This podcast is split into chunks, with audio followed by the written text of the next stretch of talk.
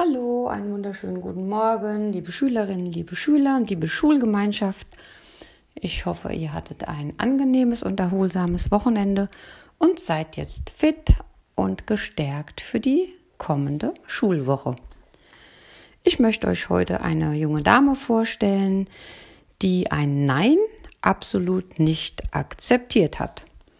Sie wurde geboren am 4. März 1997 in Italien und ihr Name lautet Beatrice Fio. In Italien lebte einmal ein Mädchen. Das ging noch zur Schule und war doch schon eine herausragende Fechterin. Sie hieß Beatrice, wurde aber von allen nur Bebe genannt. Mit elf Jahren erkrankte Bebe schwer.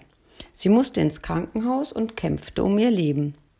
Sie hatte sich eine Meningitis zugezogen, eine schwere Krankheit, die das Gehirn und das Rückenmark angreift. Um Babys Leben zu retten, mussten die Ärzte ihr beide Unterschenkel und Unterarme amputieren. Über 100 Tage lang war Baby im Krankenhaus. Als sie sich von der Operation erholt hatte, hatte sie ein großes Ziel vor Augen. Sie wollte wieder fechten. Und fast jeder sagte ihr, na das sei unmöglich. Doch Bebe hatte schon einen Plan. Als erstes lernte sie wieder zu gehen, zu duschen, Fenster zu öffnen und sich die Zähne zu putzen. Sie brachte sogar ihren Mitschülern bei, wie man die Prothesen benutzte. Schließlich befestigte sie ihr Florett am Arm und begann zu trainieren. Als erste und einzige Fechterin im Rollstuhl ohne Unterschenkel und Unterarme musste sie eine Technik entwickeln, die ganz an ihre Bedürfnisse angepasst war.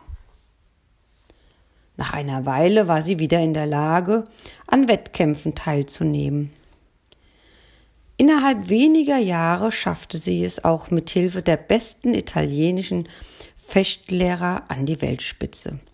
Sie gewann den Weltcup in Kanada, die Europameisterschaften in Italien, die Weltmeisterschaft in Ungarn und die Goldmedaille bei der Behindertenolympiade in Rio de Janeiro. Um etwas Besonderes zu sein, sagt sie, musst du deine Mängel zu dem machen, worauf du am meisten stolz bist. Ja, eine wirklich unglaubliche Person, wie ich meine. Ja, ich wünsche dir, ich wünsche mir, dass auch wir mit unseren Mängeln gut umgehen können, dass sie zu unseren Stärken werden und ja, kommt gut durch die Woche.